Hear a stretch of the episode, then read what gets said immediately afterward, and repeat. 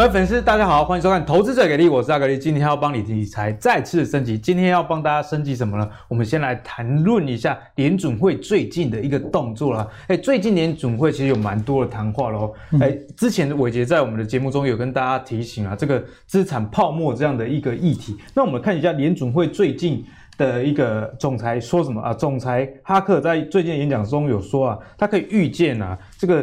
退场，也就是指这个资金宽松的退场，可能在二零二一的年底，也就是今年年底啦，或者是明年的年初来进行。那这个原则在哪里呢？原则在于说这个病毒的进展。那如果说这个呃病毒因为疫情，呃没有持续扩大下去，那疫苗确实有助于啊、抵抗这个疫情的话，或许这个提早退场会及时的来发生。所以从联准会这些议题的谈话中，大家就可以要有一个风险意识啊，毕竟。这一两年的盘势啊，主要都是靠这个宽松货币来推升，所以在这样的情况下，资产泡沫。那如果啊货币宽松又不再那么宽松的时候，我们该留意什么呢？那今天我们就邀请到两位来宾来跟我们讨论今天的一个主题。首先第一位就是我们技术分析王子阿信，嗨，大家好，我是阿信。第一位是就顾博来啊，对，就顾博来啊，南部的好朋友，我们筹码 K 线的达人蔡司，各位投资伙伴们，大家好。呃，最近我们观察到这个盘势啊，刚刚讲到联准会这个资金宽松的议题嘛，所以我们也看到，哎，盘势很集中在拉这个大型股，对。啊，比方说 Key 中 Key 什么台积电啊、鸿海、联发科 Key 这种大基，因为有一个理论是说，资金那么宽松的情况下，能容纳这些资金的，就是一些股本比较大的股票，所以在这几周似乎有一种哎拉大资的啊，然后。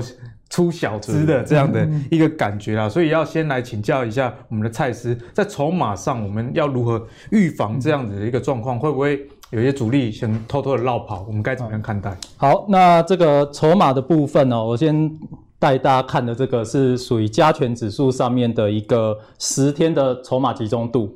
那十天的筹码集中度最近来讲，其实它在先前就已经先行反应哦，你可以看得到说。我们这一个台股的部分，在上周、上周还有在创高的时候，其实下方的这个十天的筹码集中度，它就已经是。变成负了，就绿色的部分就是它转为是负的，代表说那个时候虽然说我们看到的是加权指数一直在创高，对，但是呢，从筹码的集中角度来看，其实它已经出现了一个背离的现象。嗯、对，那当出现背离现象之后呢，到了这一周，我们今天录影时间，我是前一天抓这一个资料，就一月二十六，到一月二十六的时候，其实它的一个十天的筹码集中度都还持续的在往下，啊、持续的在扩大，对，持续在扩大，那就。代表是说，目前加权指数来说，其实它。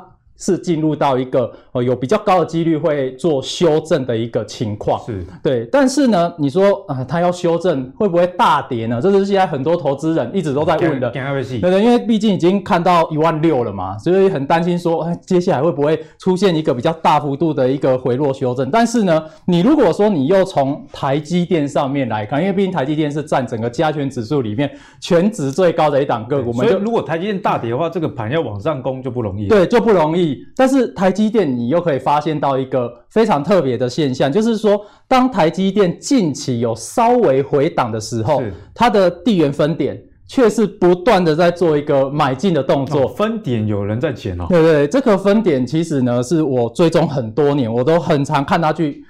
判断台积电接下来可能会有的走势，这个分点是台积电老司机这样的。哦，对，算是老司机的分点，而且它最近的一个买法似乎跟之前买的张数有点不一样哦。之前大家可以看得到这个红柱体的部分，就是它的买超张数。那我们看到这个红柱体越长，就是买超张数越多。那各位可以看得到，最近在这一个区块，它买超的张数是比较多的哦，就代表说，即使大家都觉得台积电涨到这边很高，但是一有回档。这个老司机的分点却是很大胆的，一直在做一个介入，而且最近的回档啊，嗯、但是还是在六百块以上。嗯、它比起之前不到六百的时候，这买超力量好像更对更大，所以我们不太确定说它未来是看到什么样的一个机会，所以敢在这边做一个大买。但是从这个角度，我们再回到看加权，嗯、就是加权如果说会大跌的话，那基本上老司机在这个位置点，它应该是没有。这么大的勇气，在这个位置之前稍有回档，就出现一个这么大的一个连续性大买的一个现象。毕竟六百块以上也不便宜。对，也不便宜。对，那再来呢？这个老司机分点，它还并不只有做台积电而已，它还有做另外一档，好，就是台湾五十。哦，台湾哦，就是跟我们这个加权指数联动。司机啊，对，同样一个司机啊，那的跟我们加权指数联动最大的一个 ETF，嗯。那这个 ETF 来讲的话，你可以看得到，它最近也是跟台积电一样啊，都出现了一个比较大的一个买超的情况，而且是稍有拉回而已，在做一个回撤，它就拼命的在做买进的动作。而且这两张图我发现有一个点，嗯、老司机其实蛮勇敢的，因为在最高的价格的时候，他买这对对，他反而还买比较多，所以基本上这个盘，你说它会雪崩式下跌，我们从这个老司机的现象来看，似乎也不会出现雪崩式下跌，就是说，顶多就是短线上面，因为筹码我们刚刚看到十天的筹码集中在下滑，出现了一个短期的回回档修正的现象而已。啊，所以蔡志从筹码上可以跟你讲到啊，其实呃台股虽然大跌，那 筹码上看起来有点松散的状况，不过你如果用占台股权重最高的台积电，嗯，以及跟这个台积电指数息息相关零零五零来看，哎，特定的分点还在持续的买进哦，而且它算是高档也套蛮多的，所以 它应该不会短期轻易的放弃的。啊。阿格力看了这个筹码之后，心得是说，哎，现在的盘啊，你你可以不要过度的乐观，因为毕竟已经到这么高的点位，没错，但你也不要太呃轻易的想要去放空，对对对，我觉得这是很危险，因为我觉得投资。也不是只有买或卖啦，有时候空手其实也是一种很好的一个攻击。嗯、那接下来我们就要请阿信啦，嗯、我们刚刚蔡司帮我们解析了筹码之后，如果从技术线型上来看，嗯、我们该怎么样看最近的盘势？呃，在讲技术线型之前，先来补充一下刚刚就是两两位所讲，就是其中的是关于总体经济的部分。就其实大家可以注意到，就是说在最近通货膨胀率这一块，其实我们可以知道说。通膨预期通膨是会增加的，对，那也就是说，其实，在通膨增加的过程当中，其实指数要崩盘是不太容易，不容易，对，这个几率是相对较小，所以这个是从总结的部分。那再来就是说，目前像刚刚提到说，呃，有位来宾他提到就是关于联准会考虑收资金。那可是，在目前来看啊，其实到可能真的到下半年，可能才会降低购债规模。那真的等到升息，可能要等到二零二二年，甚至明年或者后年。对。那我们知道说，如果这个市场它没有要升息的话，基本上它就不容易会出现就是崩盘的崩盘的迹象。所以这个是在总体经济的部分。那其实我们知道说，大盘啊，就是最近之前要不要拉台积电？成也台积电，败也台积电。台积电下跌，然后大盘就跟着崩，这样。垃圾最近真的变垃圾。对对，没有，现在变杀鸡了。现在变杀鸡了。对对对，现在变杀鸡了。这也是垃圾，现在变杀鸡。那我们可以看到，其实，在指数在这一个波段上涨的过程当中，其实可以看到，它都有守住这一条十日均线。它到上一次它跌到十日均线附近的时候，还有弹上来。可是可以看到，这一次下跌是怎么样？就是站不回来，今天为止是站不回来，嗯、所以如果说以一个指数守稳的概念来说，其实会希会先希望说指数看能不能先站回十日均线，才代表守稳。但是守稳的过程不代表它会立刻进攻，它、嗯、可能只是盘整。对，那所以说盘整的话。那我们就要看下面这张图，找一下压力在哪里？哎、欸，对，没错，找到上面压力在哪里？可以看到这条绿色的线，这边我们是看到这一根很大根的这一根就是创新高的黑 K 棒。那这根黑 K 棒的高点是在一六零四一这个位置。那为什么这个地方是一个压力点呢？我们看到这个咖啡色框框，它左边是一根很长的一根实体红棒，可是隔天开盘却是直接开低的。像昨天是一根实体红棒，这个算是强势的象征，对，这个一定算强势的象征。但强势的象征，你隔天是不能够开低的，所以你看到它隔天开低，然后刚好开在这根黑 K 棒的高点下面，所以就可以大概知道说，这边就是一个短期的压力点。那如果说指数要转强的话，那起码说你要先站上这个位置先过这个一六零四一，对，先过这个位置。那如果没有过的话，那当然可能就是指数就是它的就是盘整。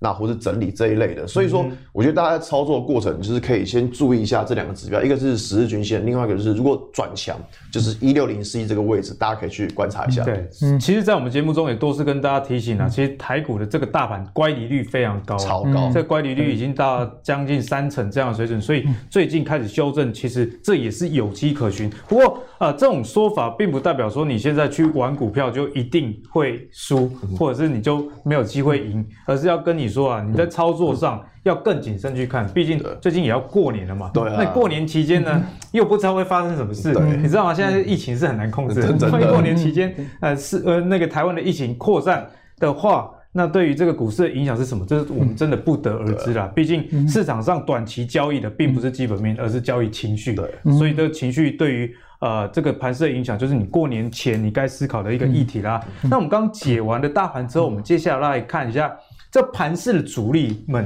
到底在买买什么？我们看一下法人买超的一些股票哦。今年以来法人在买一些什么呢？我们看到前五名啊，最多的是买红海。那接下来是联电、金源电、日月光跟星星。那你从这前五大排名可以看到，其实主轴还是在于半导体相关的啦。那红海就是这个电动车议题，其实在节目中也多次的跟大家啊、呃、分享。其实鸿海在 MIH 这个平台真的是有布局非常深，而且最近的红华先进啊、呃，它的旗下投资这个汽车的公司也说四月可能会开始出货这个电动车的一个提早的量产。那今年红海呢，其实涨了，其实非常的多诶，已经涨了百分之三十三这样子的一个点位，所以在涨这么高的情形之下，红海到底该怎么看？大家还能不能介入？毕竟在最近的盘势看台积电那么弱，可是相对于台积电，红海的股价算是相当有撑的。我们先请蔡司来帮我们解析刚刚那一些法人买的股票里面。到底有什么是值得去注意的？哦，好，那我首先就顺着红海的部分把它讲下去了。那红海呢，其实这两个股真的是在市场上也蛮多人问的，就是如果台积电买不起的人就会来看红海。那红海呢，最近呢也是因为之前我们这个之郭台铭的前董事长有说过，就是说。台湾不可以只有一座护国神山，就就他一讲了之后，结果后来股价呢就开始往上走了这一段。那往上走的这一段，其实散户是有点错愕的，因为毕竟红海之前完全没有跟跟上大盘，所以大家已经冷落它非常久。那最近呢又再重新涨上来，好，重新涨上来的过程当中，你可以发现到，其实就像。刚刚我们主持人阿格力讲的嘛，就是说目前在法人的部分，投信还是持续在做一个买超的动作，然后在这个外资的部分，外资也还是持续在做买超。但是红海这张股票呢，很多人考虑的就是说，那到底它已经涨到这个位置点了，我还能不能进去追？哦，这是很多人想，我这样问就是很想追，对，就是很想追，那只是找一个人呢帮他。按一个 同意票，对对对，就是增强一下信心。但是我告诉大家，基本上像红海这一种啊，算是大型的全值股，你不要用追的，因为用追的很容易套住，因为它过去以来常常出现一个大量的红 K 之后，都会比较容易在短线上又会出现回档。哦，毕竟它是大型圈子，它要像一般的小型股，可以每天一直出量，一直红 K 一直上去，这样子的一个形态的走法是比较困难的。所以像最近来说，你如果是以短线的角度，嗯、我们讲短线的角度，是如果说以短线的角度去看的话，就是最起码就是礼拜一啊，这个礼拜一的时候呢，它有出现一根这个红 K 棒。哦，拉起来，这根红 K 棒的低点呢，就是你短线上面如果说它稍有做回档的时候，你可以去观察的位置点，就是说在大量的 K 棒的低点，它不能被跌破。对它如果有回档的时候，这边有守住，然后再一点就是外资的部分也有做买超，那你就可以。用自己的一个方式去考量一下，说，哎，这个位置点，我的风险承受度是在我可以承受范围内，你再去决定要不要去做一个介入的动作。对。那另外一点就是说，当它回档过程当中，如果外资变成转卖，而且是连续一直卖，那你可能就要稍微。停看听一下，因为毕竟像这种大型全指的个股，你基本上你没有外资的话，你要推上去其实很困难。而且他们通常都是买就一直买，卖对对，就就就会有一个连续性。所以当你看到它如果有连续在卖的话，你就要先停一下，因为就算你这个时候进去，因为外资如果接下来再继续卖的话，这张股票你说要很快速的一直在往上涨也不容易啊，你可能会出现一个短套的情况哦。这个就是属于红海的部分。毕竟红海涨到这个点位，会想买的应该也不是想。想要长期投资啊，就是想要套利。对对对，就就就要想要套利玩一下这样子。所以我们刚才跟他讲说，短线上面可以留意的一个地方，对，就是短期要赌博的话，嗯、你至少要知道输，我愿意输多少。对，就是这样子。这个赌局，尤其是最近的行情，真的是不要用追的，因为最近就是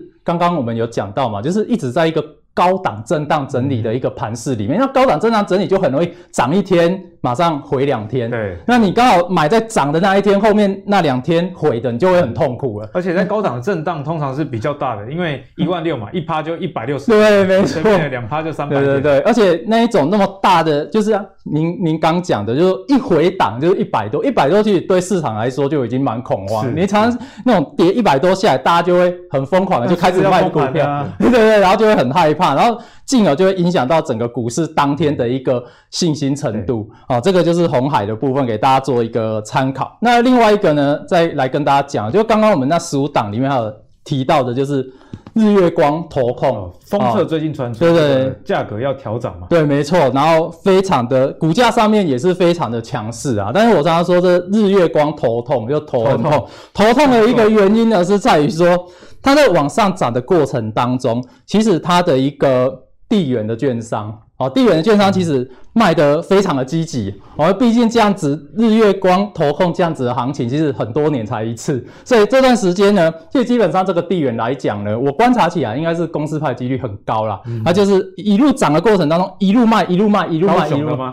啊，对对对，高雄的，蔡司是高雄人，所以对高雄应该蛮熟。对对，我我还有稍微去看过这家券商的位置，真的离日月光真的蛮近的。哦，对，就是这样子。那他一直在做一个卖出的动作，那一直在做卖出的情况底下，在这里也给大家一个观念，嗯、就是说，像有的人会觉得说，这个公司还在卖，哇，就是完蛋了，马上要大崩跌了。其实也不一定，因为。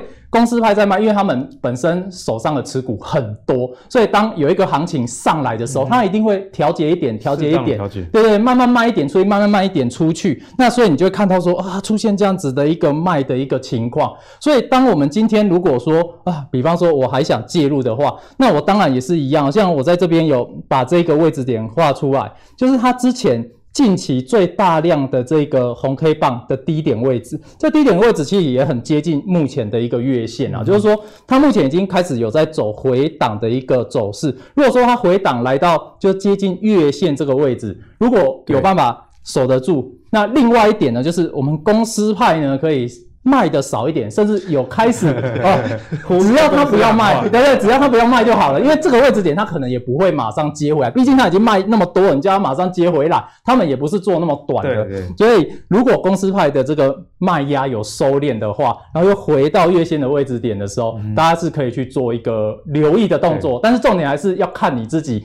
的风险承受程度，这我只是提供我在筹码面上面的一个看法。那、嗯嗯啊、如果说你的看法跟我有不一样的地方，还是以你为主。对，对其实，在节目中并不是说呃老师们或者是达人们怎么讲，大家就怎么做啊，只是。大家的这个信仰各自不同，对对，没错。有些人看筹码，有些人看技术。那相对有时候跌破均线，对于技术派来说是一个卖点，但对于有些人来说，他如果喜欢这张股票，他反而觉得是一个买点，就交给大家做参考。不过，刚刚蔡司也是提醒大家，你不要看筹码。卖，那你就觉得这这张股票甚甚甚至直接去空它，是很容易被嘎到的。对，因为毕竟均线的还是有手的嘛。嗯，对，没有错。好，那再来我们再讲我们刚刚那十五档里面哦，这目前哦，我在昨天晚上我还认真的把它看过一遍，看看有没有什么呢是属于就是目前还在短期之内还没有涨到非常多的，因为毕竟那十五档里面其实很多都涨到非常多。那最近的盘就如同我刚刚前面讲，其实。不太适合大家直接追高进去啊。是，那这一档呢，就是属于这个 PCB 的这个新星，也是很多人持有的。对，没错。那它近期来讲的话，大家可以看得到它的这个 K 棒组合的一个位置点，它近期其实是没有出现一个大幅度上涨的一个情况。但是呢，你再回头看到它前面的部分，它前面其实过去有一段很长很长的一个整理的区间啊，过去在这里整理非常的久，那好不容易到了。橘色的这条线，这条线是之前整理区间的一个高点。那这一条线呢，我们如果把它延伸过来，它就会变成是一条整理区间上缘的一个突破线。好，那这突破线呢，近期来讲就在做一个测试的动作。啊，大家就可以观察橘色这条线啊，橘色这条线呢，近期。其实它的位置点也是很接近月线，也很接近月线啊。因为这这样子画，可能大家不太确定在哪个位置，那你就可以观察一下月线的位置。月线的位置，这个位置点要有办法守得住，因为它目前都一直在这边啊，一直在月线附近，一直上下上下。所以月线的位置如果有办法守得住，那接着下来呢，它的一个量能又重新放量收红 K 的时候。你可以稍微观察一下。那另外一点呢，我们从筹码的角度来看哦，因为这一个新兴来讲，它有地缘的分点，它地缘的分点呢，以我昨天晚上抓的资料来讲哦，有连续买超两天，刚开始小买而已啊，还没有买很多，买一点点而已哦。那这个部分呢，就是。代表是说，地缘在这个位置点，其实它已经有稍微在做一个回补的一个动作。对，那再来，我们再来看一下喔，这个是属于这个一千张跟四百张大户的筹码在星星上。星星虽然说最近就是一直粘着这个月线哦，只要稍微乖离大一点之后，就会马上压回来。虽然是如此，但是你可以发现到最近这几周，四百张的大户跟千张大户都在增加。哦，都在一路的往上增加当中，尤其是呢，就算是上周，上周刚好是它股价回档的那一周，所以我们在看这种千张跟四百张大大户的这个持股的时候，最好观察的地方就是股价回档的时候，是不是大户还持续的在做一个承接？对，如果是的话，那我们就可以去做一个后续留意的一个动作。所以呢，其实，在这些股票上，你可以观察到，如果筹码在买进的时候，顺便搭配一下均线的一个分析啦。嗯，如果对于在一个关键支撑的位置没有去跌破，那是有强烈支撑，筹码也在买的话，或许这时候就是一个不错的一个参考时间点。那这样的逻辑不是呃。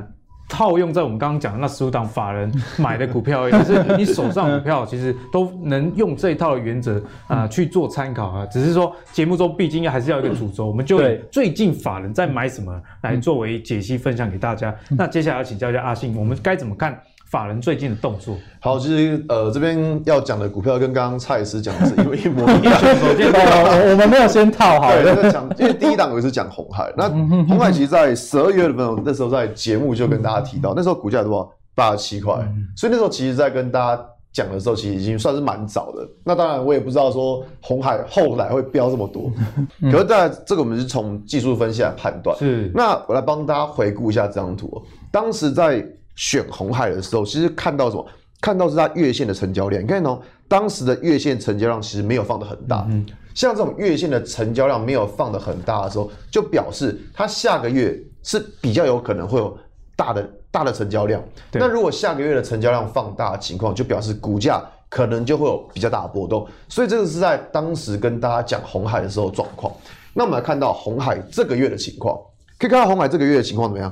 哇，夭寿这个量超，这个量超大，你发现这个量超大，你这个量已经是之前就是已经不知道已经多多少年没那么大过，代表什么？代表人都进来了，法人都进来了。不要以为法人买你就股价就会涨，没有这种事情哦。就是说，你知道量这么大的情况之下，那大家去想一件事情：如果你现在冲进去买，那下个月有几个交易日？好像下个月会到过年嘛？对，一放个就放个十一天呢。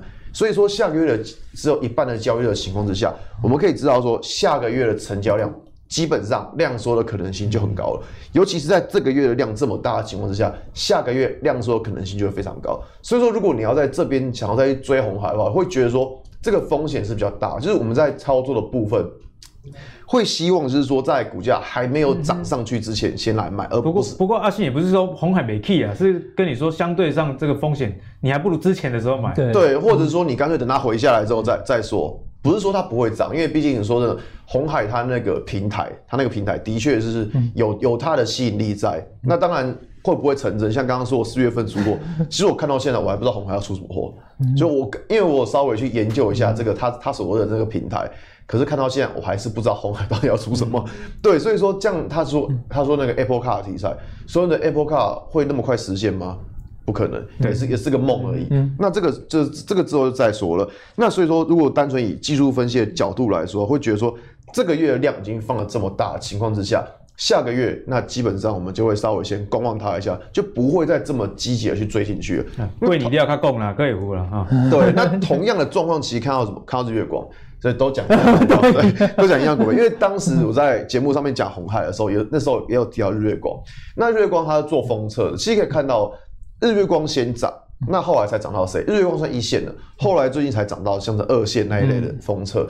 那可以看可以看到，就是说日月光的这个月的量怎么样？也超大。日月光这个月的量也超大。那其实判断的原则就跟刚刚讲的是差不多的。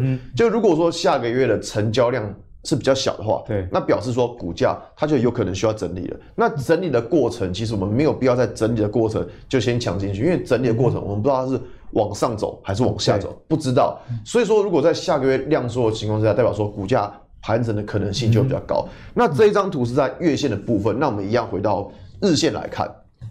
像刚刚有提到一个大量 K 棒，像这种大量 K 棒，其实可以很明显看到，日月光在这一这一天股价创新高，然后爆出一个大量，但是目前的股价却是在这一根的大量 K 棒的低点下方，这个就表示什么？表示你在这这一天买的人全部都被套牢了。你看量这么大，然后都被套牢，所以上面就一定或多或少就有所谓套牢卖压。是，像这种情况下，就会认为说股价它可能短期内就是盘整的可能性就会稍微高一点了。所以你就是建议大家不要在盘整的时候去介入股票，这毕竟会浪费比较多的时间嘛。对，应该等它整理一段时间之后再来看它。因为其实投资有很多的目的，有些人是比较长期、比较短期。那今天要光看我们两位来宾就知道说是要跟大家讲短期的操作，你该留意些什么啊？比方说你要避开这成交量很大的，那股价也反映了你这要在里面继续赚钱，不是说不可能，但就是那个相对上的风险。对，就会高出许多啦。好，那最近的这个盘势其实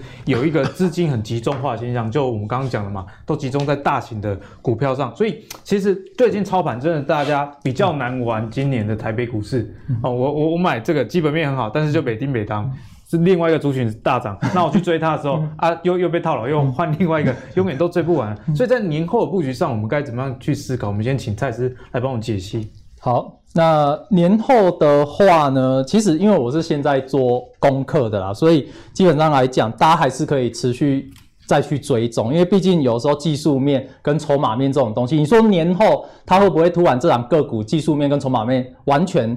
大转向。也有可能，对，也有可能，对，所以变成说，嗯，我们今天录影的时间是一月二十七号，我们就以一月二十七号前一晚二十六号的一个筹码跟技术面下去做一个挑选。是，那这档股票呢是三四八四的松腾，松腾，对，那你从画面上面可以，我们先从筹码上面来看哦，你可以看得到说，松腾最近来讲，它的千张大户跟四百张大户都是一路在做增加，但是呢，它的一个股价来讲的话。一直都在这边做一个横盘整理，对，就是横盘整理的过程当中，大户的持股一直增，一直增，一直增。如果说你在研究筹码的时候，你有发现这样子的一个特殊现象的时候，你就可以先把这张股票先列为自选股，先看一下，看说它接下来。会不会有机会做一个上攻的动作？因为有时候大户吃货可能很久，啊、对对 对，可能很久。追踪过一档，他吃了一年，股价没动。对对对对，对对。所以，变成说，我们如果说真的要去介入的时候，我们一定要等它放量攻的那个时候，那个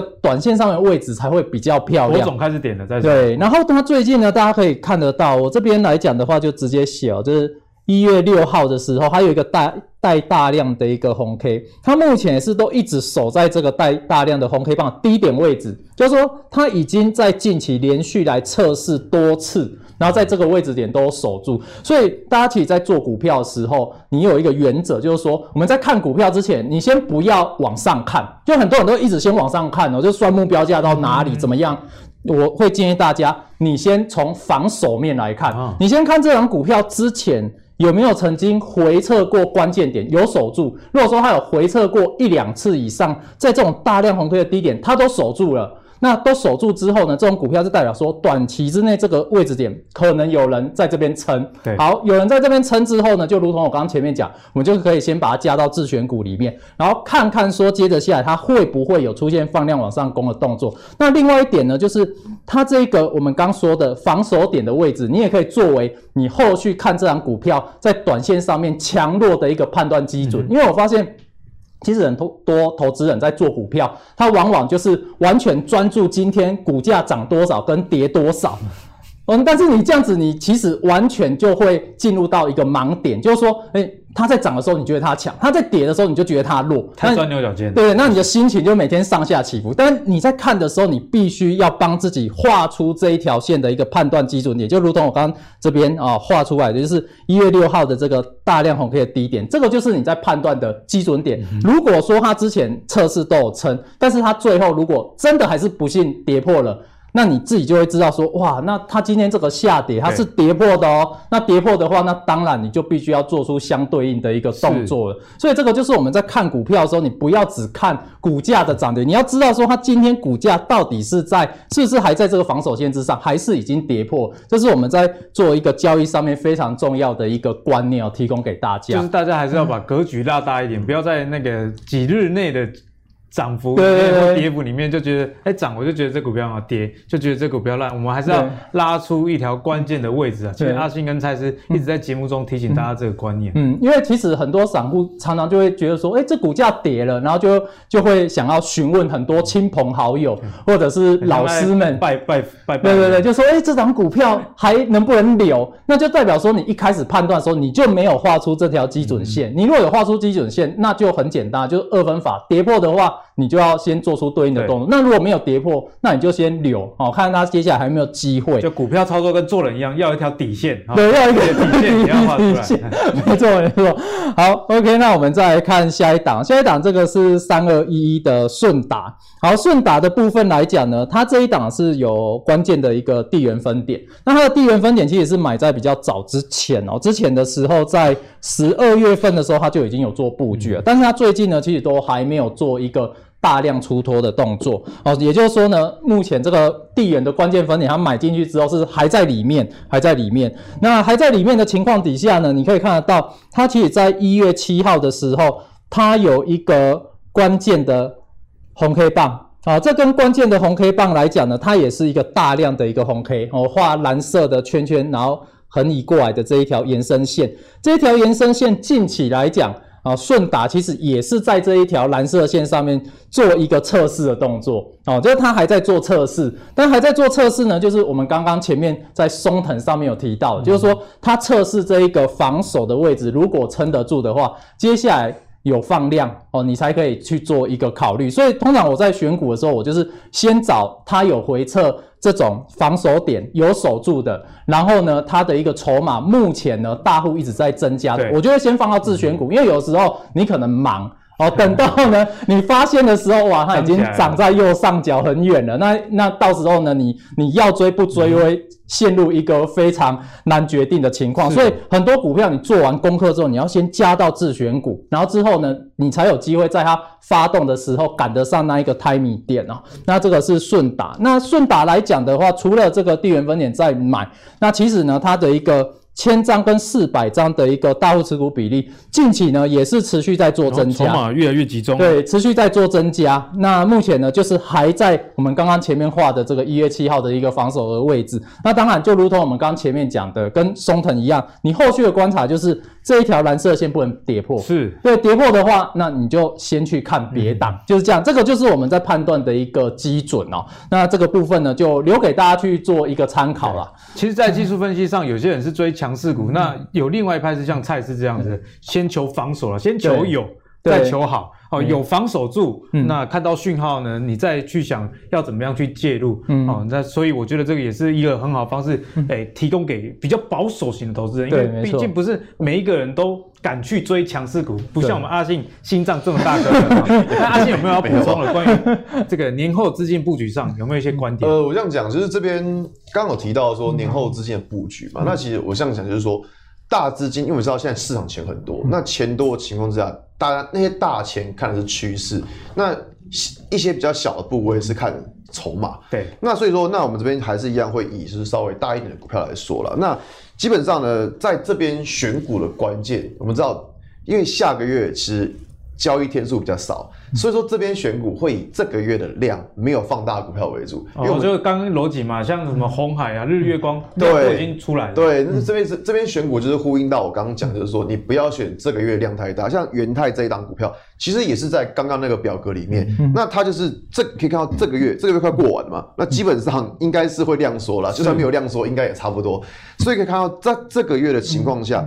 哎，它是量缩的。像这个月如果量缩的话，表示它它是跟大盘做反向的。嗯、在之前的节目其实有教过大家，就是说你要么就是做比大盘强的，要么就是做比大盘弱的，低级期的或者是更强势的。对对对，但是就是不要跟大盘一样。对，那所以知道说这个月的大盘已经是量增的，所以我们就会来逆势去找一些就是量缩的股票。嗯、所以像是做电子纸的元泰，那像这种情况，如果以月线来说，我就会会比较留意它。嗯、那只是一样，我们看完月线的长期之后，还是要回到一个短期的方式来看。那在元泰，我们可以看到说，在基本面的部分，刚刚说到它是做电子纸，那它今年它我们知道有档股票叫天域，对，天钰最近飙飙翻了，对不对？对，那我们知道天域出货，它是出给谁？它是出给元泰，元泰，哎，对，所以说上游，哎，上游这么好，有这个逻辑性，哎，对，那下游是不是可以可以关注一下？那这边还可以看到什么？看到它其第三季的，可以看到毛利率。跟盈利率都怎么样？欸、有明显很跳高，像这一种在基本面它的财报有跳起来的，是就会比较留意它，就是说它是不是基本面是有转机的。嗯、那当然，同样我们确认好这些基本面之后，还是要回到技术面来看。对，所以技术面来看，可以看到它最近的筹码，哎，看到哎，外资其实它最近也是有在买哦，就是不管大盘跌或是涨。可以看到说，外资最近还是有在买，像这种情况，我就是会去联想说，会不会资金会先卡位的动作？是那只是在操作的过程会去观察到，就是说，第一个，它现在的均线排列其实还是错的，那代表说它还有可能会压回再整理一下。均线排列错误是怎么样一个？就是照理来说，是一个正确的均线排列，最上面是五日线，在十日线、月线、由短到长。对，这个是一个正确的均线排列，但可以看到它目前的均线排列其实还不对。所以变成说，它可能就是这边可能冲过去之后，它可能会稍微压回整理一下。那在压回整理的时候，去观察它整理的过程，它到底有没有守住均线？如果有守住的话，那像这种股票就还可以持续留意它。那同样的概念，其实我们来看到金居，金居对，像刚刚蔡司讲的，就是松藤跟顺达，其实都是做。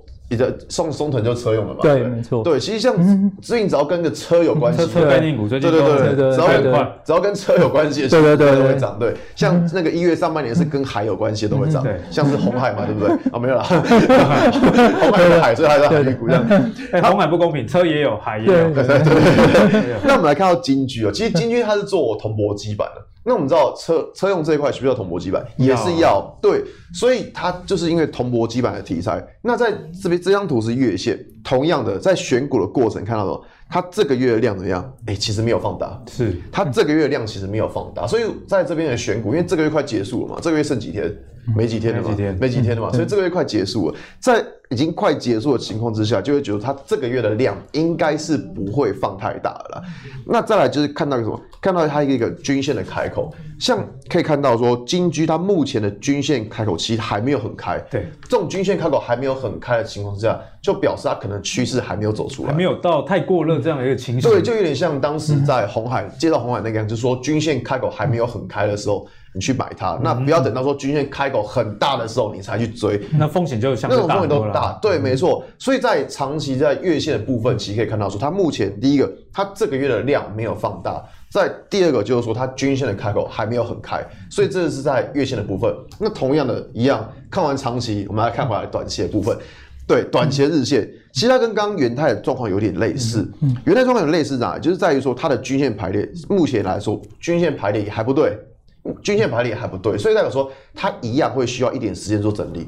但在整理的过程当中，就是去观察它到底有没有办法守住均线，尤其是它守住五日线、十线这些均线很重要。它如果守住均线的话，它就还有机会再继续往上攻击。所以是比较短线操作，呃，也不是，也不一定是短线操作。我这样讲就是说，如果以月线来说，起码我们可以看，假假设下个月或者下下个月。成交量真的放出来的话，那股价它可能有可能就像红海一样，一次走一个月，嗯，所以那个也不能算是短线，那只是说。用最近用这种选股的方式，我觉得会比较安全一点，相对比较安全，因为从量能上来看，还没有失控，还没有放大，还没有量还没有放大。那如果量能没有到过大的情况下，股价通常也比较不会过热。对，应该说量能没有放出来，代表什么？散户还没注意到它。对，散户都 散户注意到的就会被带衰。对对对对，散户还没看到。就像最近的台积电。对对对对。好，那接下来我们要聊到跟大家就是说车车的议题啊，我们刚刚讲到跟车有关的，哎，都跑得特别快啊。最近。天书、猪车车也蛮好，很很好。最近似乎是牛牛年牛车跑得特别的快。嗯、那我们上周也跟大家提到，美国的这个汽车政策委员会啊，透过美国政府啊，跟这个亚洲半导体要施压，嗯，施压目的是什么？就是车用晶片他们很缺嘛，在这样的状况，那这一周呢，又传出这个德国经济部长啊，也请。哎，透过关系跟台湾的政府说，可不可以给我们一点晶片啊？嗯，所以呢，其实这个车用晶片这么缺的情况下，嗯、相关的一个议题啊，嗯、我觉得蛮值得在台股里面去做留意的。尤其我们看到这个车用占全球八寸晶圆的需求是三十三 percent 啊，嗯、那如果占十二寸晶圆大概是五 percent。但是呢，今年大家知道吗？是电动车爆发、持续爆发的一年。除此之外，就算你不是电动车，一般的油车这种自动驾驶标配 Level Two 的这个车种越来越多，所以对于车用晶片的需求势必是有增无减。那在这样的情况下，相关的产业该怎么样去看？我们先请蔡司来帮我们解析。好，如果说以车用晶片来讲，最直接受惠的当然就是台积电跟联电嘛。哦，这是最直接。那台积电我们刚前面已经有讲过，那我们就来讲一下联电的部分。那联电来讲的话呢，我们先从技术面上面来看哦。以技术面上面来说，它其实也是过去有很长的一段时间的一个横盘整理区间。那这个区间的一个上缘来讲，就橘色这条线。它近期已经来做一个突破的动作，那突破了之后呢，也是一样哦。其实像联电这种股票，其实也不太适合直接用追的哦，因为它常常就是涨上去之后，可能两三根红 K 过后，它就会开始有做一个回档。毕竟这个股本比较大，对，这个股本也是也是比较大。那在我们在操作上面来说的话，其实呢，像今年来讲，二零二一年的一个联电，其实我在看一些市场上面的一个估计，它一整年的 EPS 来来说啊，我目前看到就是估的最好的就是。是三块，三块算是估的最高的。那你如果说你以三块二十倍的本益比来讲的话，那就是六十块。那它近期来讲最高就是来到五十八点六，也就是说你心里面也要稍微知道说，以它今年的业绩，目前在市场上估计的状况最佳的情形之下，再配合上，如果说是比较。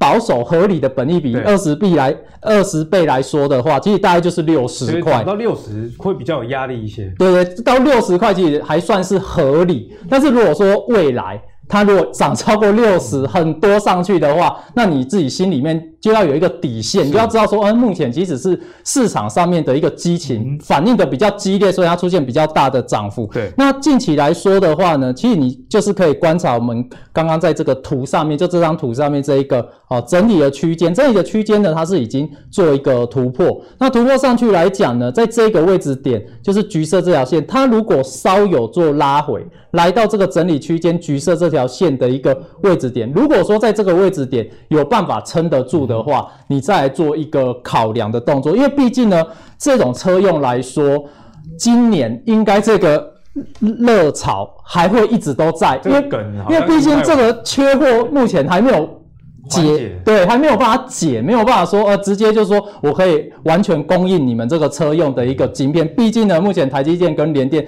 他们的产能都是一些蛮窄的状态，那你说你还要再再试出？更多的晶片出来，其实也有难度。你说要再去盖新的一个产线来说，也没有这么快啊。所以这一个话题，其实在今年来说，都还是一个很热的一个话题。所以大家还可以去做关注。那另外一点呢，就是联电的部分，你也可以发现到，近期来说，在这个千张大户跟四百张大户的部分，也都是在做增加，又重新回来做一个增加。之前是有减少，就在横盘横盘横盘的时候，对，那时候筹码并没有。呃，太强烈的回补，对，那时候其实是没有，它是最近的才。刚开始在做一个回补，但是就如同我们刚刚上一章来讲的话，你如果要去操作，还是要去等它回档到之前整理区间上缘有撑的时候再做一个考量，会是比较好的一个情况。对啊，蔡司的提醒也不是说这个连电的没 key，自己说你还有剩多，你是剩下很多肉可以吃，还是你有一些汤可以喝这样的差别？没错。那你愿意为吃肉还是喝汤付出多少风险？嗯，这个就是刚刚呃画出这条均线很大的一个意义所在。嗯，那接下来要请教一下阿信。车用这么热，我们该怎么样去看？呃，其实，在之前的节目就跟大家讲过说，说车用这一块，因为他们库下游的库存库存的水位，我还我还记得阿信那时候是拿这个美国的汽车的库存的水位来跟大家讲，两千零八年以来最低，嗯、所以这么都这么低了，所以为什么最近会这么热？其实产业早就已经先告诉我们了。那刚刚讲到就是说，现在说哦，是看哦，美国汽车委员会加德国 都要都要来跟台湾要产的。那大家觉得说，那刚像刚蔡司有讲的是说，哎，那大家这么做台积电这么满的，联电这么满的，那要怎么办？除非拿疫苗来换，拿疫苗有人这样想，对，我网络上还正确就是这样子，拿疫苗来。跟大家说插队。就这两个字插队，现在就这样插队，不要怀疑。现在你要拿产能，他们要怎么拿？插队。那其实这个东西是，这个东西是不是随便胡乱的？我这样讲哦，现在的晶片工艺第一优先谁？防疫，第二优先是车用。嗯，所以你看哦，第一优先是防疫，第二优先是车用。那好了，那刚讲到说，呃，那我们如果要拿到这些晶片怎么办？就是插队。那为什么可以插队？你要想，现在是谁来跟他们要晶片？一个是美国汽车委员会，跟政府有关的，没错，跟政府有关。一个是美国汽车委员会，一个是德国的什么经济部长之类的。那大家去回想一件事情哦，你觉得说国外这些大官来要晶片，我们台湾会不会给？要看有没有东西可以换吧。会给，会给。为什么？因为台湾的这些设备都是在国外，都是去仰赖国外。你你不给我晶片，好吧，我不出设备给你，大家都不要玩。反正就是有筹码，对还能谈呐。对，你不你不出晶片给我，我就不卖设备给你，大家来玩嘛。那日本也是一样哦，你不出晶片给我，我不卖材料给你。所以说他们现在的情况就是说，拿不拿得到晶片，拿得到，其实拿得到的哦。现在很多人都会看坏汽车零组件，为什么？因为我们知道说第一季很多公司要减产，很多车用都要减产，为什么？因为拿不到晶片，有些车厂真的停工了。对，因为拿不到有订单，可是没有晶片。那可是这个情况之下，在后来。会慢慢开始缓解，所以大家不要觉得说哦，因为拿不到晶片，所以汽车零组件只是一个短线题材，不是哦，绝对不是这样。因为我们可以从这边知道说，现在他们是用国家的力量，来跟台湾拿晶片，那台湾会不会给？一定会给，因为他不可能去违忤逆别国的元，不可能忤逆别国元首嘛。那再来一个就是说，大家会觉得说哦，车用它是不是只是一个短期题材？也不是，为什么？因为我们知道说，在去年发生的新冠肺炎，像美国一类的，那欧洲基本上是烂得一塌糊涂，中国好稍微好一点，所以说现在各国的元首都要怎么样？靠汽车来拼经济。现在各国的元首是要是要靠汽车来拼经济哦，所以你觉得他们会不会想要拿到这些晶片？一定会，一定会。所以大家不要觉得说，哎呦，是现在车用晶片很缺，所以以后拿不到。没有，有个东西叫插队，现在就怎么样？涨价来插队。那所以说，其实现在上半年我们知道说，呃，联电现在已经先涨价了嘛，是在去年下半年的时候就已经把今年上半年的价格都谈好，所以现在在谈什么？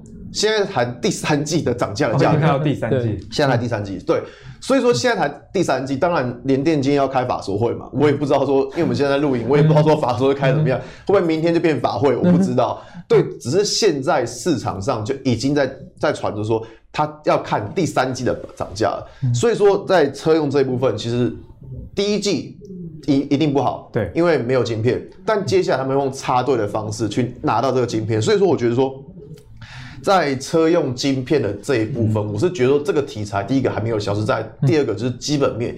其实还是存在，因为你要想涨价涨价的情况下，那当然对公司的毛利率一定高，一定会有帮助，对，一定会有帮助。那所以说，我们这边还是先来看到就是联电的部分。那其实刚刚像台积电就不讲，因为它最大嘛，它就它我就不讲了。所以像现在，其实大家说，哎，台积电产能不是很满嘛？对。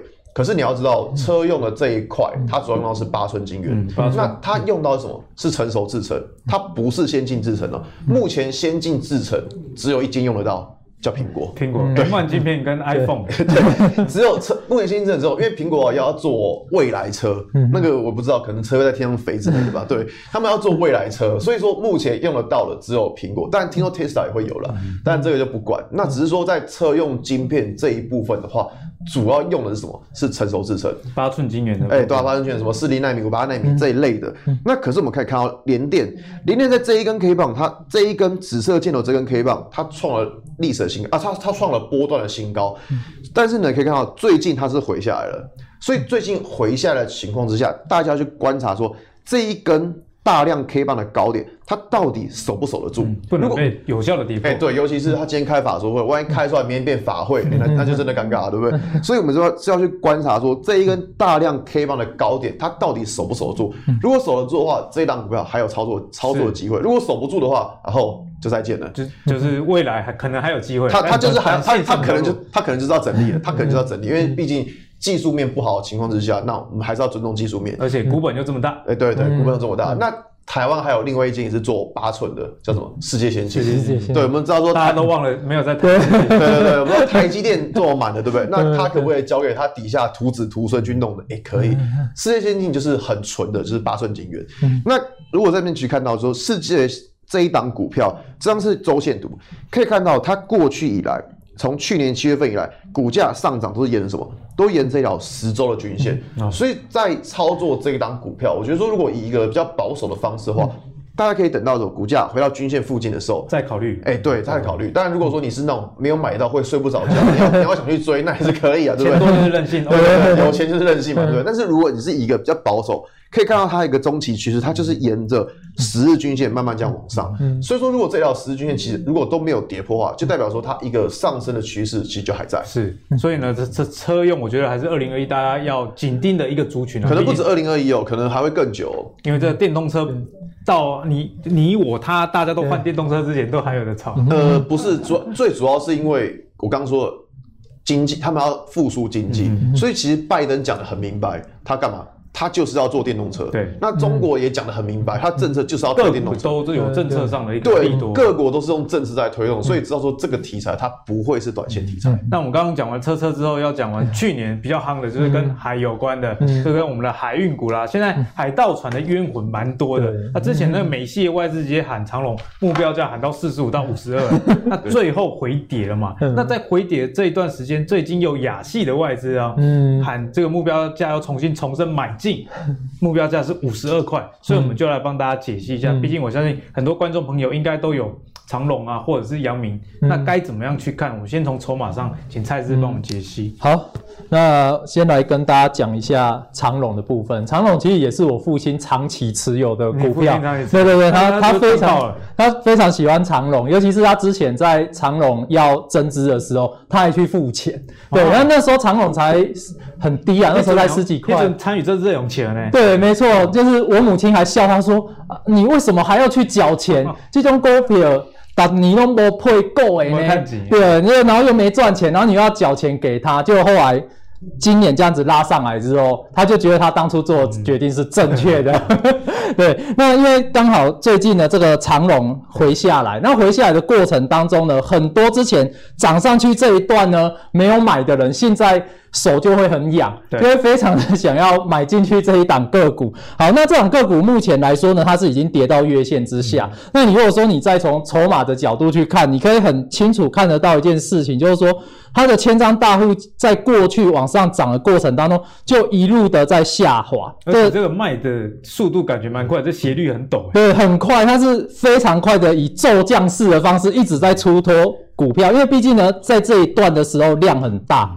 量大，高点量大的时候，它就很好出。最高点日均成交啊，日成交量好像八十八万张。对，没错，那时候哦，真的是太热了。就每天你只要看到那个盘中的。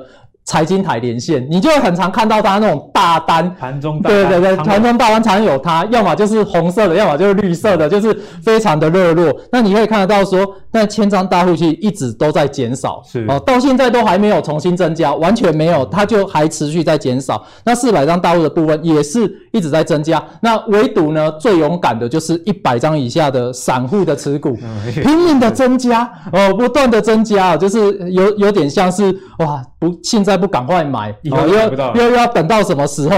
但是我给大家在我过去这很多年来研究筹码经验，就是说，在这种下跌的过程当中，这种大户都已经出到这样子，你说他们要很快速的回心转意再回来买，其实。几率很低，对，几率很低。除非公司突然爆出一个大家都不知道的利多。对对对，尤尤其是目前就是都已经是散户进去了嘛，那散户进去的股票，其实，在短线上面其实波动就会比较大。因为散户这一块来说，因为大家在做股票方面来说，不像说有一些法人，他们会有一些研究团队，他们会有一些基准在，知道说，哎，这个股价来到这个位置算偏贵，还是算是偏便宜。但是，一般的散户在操作，就是每天看涨跌，只要跌也有团队啊，是真的敢死队，对，敢死队，对，对，他只要跌的时候，你就会发现，他只要一下跌，最近长龙只要一下跌，然后刚好大盘也在跌的时候，你就看看到它的。那种卖压就是一直出来，就是那种都是很大单，一直敲，一直敲，一直敲内盘，一直卖。所以目前来说呢，它的股价的波动会很大。那所以呢，如果说啦，因为很多人其实也有在问我这档股票我的看法。那我的看法就是，你在这种大户持股比例还没有重新增加上来之前，其实我都不太建议现在马上去做介入哦。就算说它真的真的未来还有。其他题材可以涨，是，但是你看到这个大户现在都还不回头的情况底下，你也不要在这个时间点去做介入。那假如是是有的人，那当然你看到这样子的一个大户的跟散户的持股比例，你在心里面也要稍微有个数哦。那你就会知道说，那接着下来呢，其实我自己个人来说啦，就是说这档股票你如果近期有弹上来的话，我都会比较。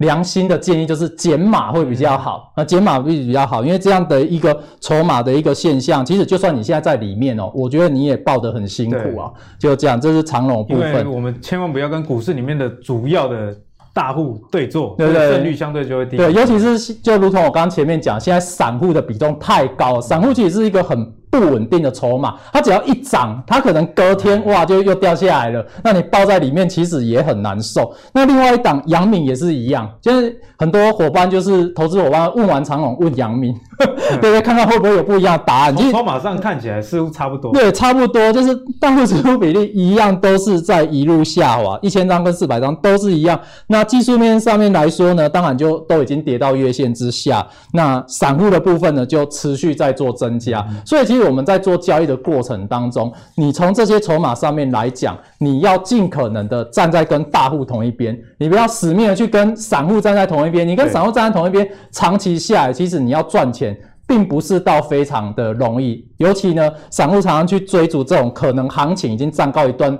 落的一个个股，所以其实呢，现阶段进去的人呢，其实我是都还蛮为他们担心的啦。嗯、哦，那这个部分呢，就是属于杨敏的一个筹码的一个变化，就给大家做一个参考。所以，如果对于这个海运双雄还有兴趣的，至少要参考一下四百张跟千张大户的一个动向。对对，至少如果这个 四百张跟千张他们有回补的时候，你那时候再去思考要不要买，都还来得及。对，没错。不急于现在意思啦。好，那今天的节目呢，我们从大盘的解析，那蔡司跟你说，虽然大盘算是筹码短。线上比较松散这样的情况，不过台积电跟台湾五十还是有特定的买盘在进驻。那在车用晶片部分呢，阿信也从呃从比较大的角度，总经以及政府的角度来跟你说，其实各国都在推动这个车用，以及先前提过了美国汽车库存，其实是零八年以来的一个新低啊。在这样情况下，其实今年甚至是明年车用还是值得你关注的一个族群。那最后呢，蔡司也帮大家。解析了这个海盗船，哦，到底冤魂什么时候才会投胎呢？至少要先看四百张跟千张大户的颜色。如果他们没有回补的时候，你目前已经持有或者是考虑买进的，可能要三思而后行啊。那总结来说，如果你喜欢阿格力帮你准备更多的一个节目的内容的话，欢迎订阅我们的 YouTube、Facebook 以及 Apple Podcast，请订阅我们的投资最给力，继续带给你更多精彩而且有内容的投资资讯哦。我们下次再见，拜拜。